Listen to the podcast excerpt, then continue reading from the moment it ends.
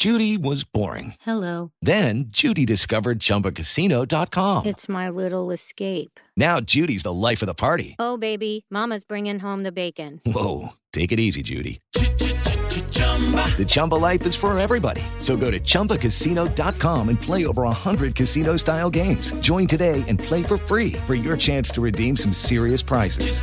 chumba ChumbaCasino.com. No purchase necessary. Void where prohibited by law. 18 plus terms and conditions apply. See website for details. Hola mis amores, qué gusto me da saludarlos de nueva cuenta en este episodio más del podcast de Amor FM y seguramente hoy este mensaje que encontré en la red te va a servir bastante. Los saludo desde Hermosillo en Amor 92.3 y recuerda que puedes escucharnos también en iHeartRadio.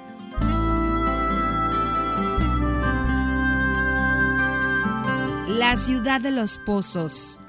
Esta ciudad no estaba habitada por personas como todas las demás ciudades del planeta.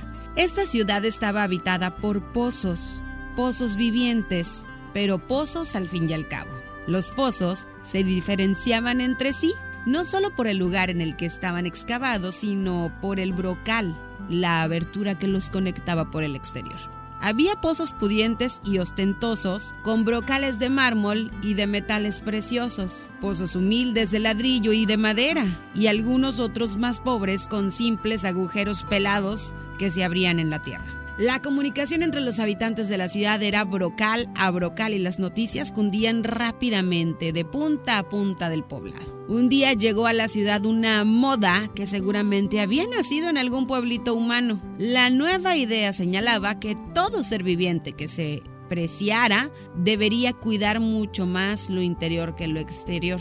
Lo importante no es lo superficial, sino el contenido. Así fue como los pozos empezaron a llenarse de cosas. Algunos se llenaban de joyas, monedas de oro y piedras preciosas. Otros más prácticos se llenaron de electrodomésticos y aparatos mecánicos. Algunos más optaron por el arte y fueron llenándose de pinturas, pianos de cola y sofisticadas esculturas posmodernas. Finalmente, los intelectuales se llenaron de libros, de manifiestos ideológicos y de revistas especializadas. Pasó el tiempo, la mayoría de los pozos se llenaron a tal punto que ya no pudieron incorporar nada más. Los pozos no eran todos iguales, así que, si bien algunos no se conformaron, hubo otros que pensaron que debían hacer algo para seguir metiendo cosas en su interior.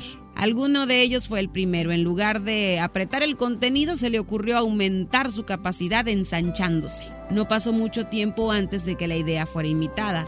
Todos los pozos gastaban gran parte de sus energías para ensancharse y así poder hacer más espacio en su interior.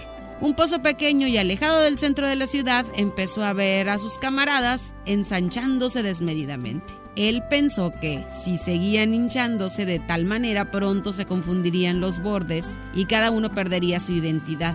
Quizás a partir de esta idea se le ocurrió que otra manera de aumentar su capacidad era crecer, pero no a lo ancho, sino hacia lo profundo. Hacerse más hondo en lugar de más ancho. Pronto se dio cuenta que todo lo que tenía dentro de él le imposibilitaba la tarea de profundizar.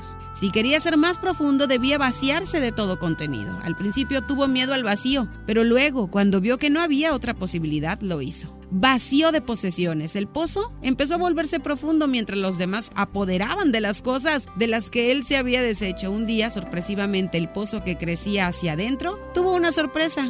Adentro, muy adentro y muy al fondo, encontró agua. Nunca antes otro pozo había encontrado agua. El pozo superó la sorpresa y empezó a jugar con el agua del fondo, humedeciendo las paredes, salpicando los bordes y por último sacando agua hacia afuera. La ciudad nunca había sido regada más que por la lluvia. De hecho, era bastante escasa, así que la tierra alrededor del pozo, revitalizada por el agua, empezó a despertar. Las semillas de sus entrañas brotaron en pasto, en tréboles, en flores y en tronquitos endebles que se volvieron árboles después. La vida explotó en colores alrededor del alejado pozo al que empezaron a llamar el vergel. Todos le preguntaban cómo había conseguido el milagro.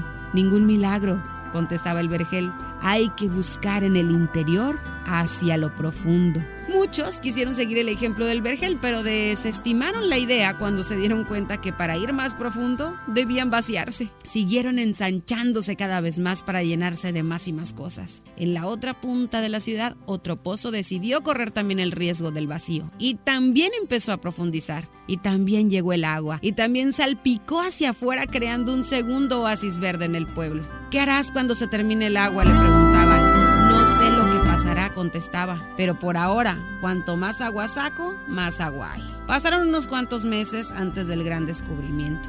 Un día, casi por casualidad, los dos pozos se dieron cuenta de que el agua que habían encontrado en el fondo de sí mismos era la misma, que el mismo río subterráneo que pasaba por uno inundaba la profundidad del otro. Se dieron cuenta de que se abría para ellos una nueva vida. No solo podían comunicarse de brocal a brocal, superficialmente como todos los demás, sino que la búsqueda les había deparado un nuevo y secreto punto de contacto habían descubierto la comunicación profunda que solo consiguen aquellos que tienen el coraje de vaciarse de contenidos y buscar en lo profundo de su ser lo que tienen para dar.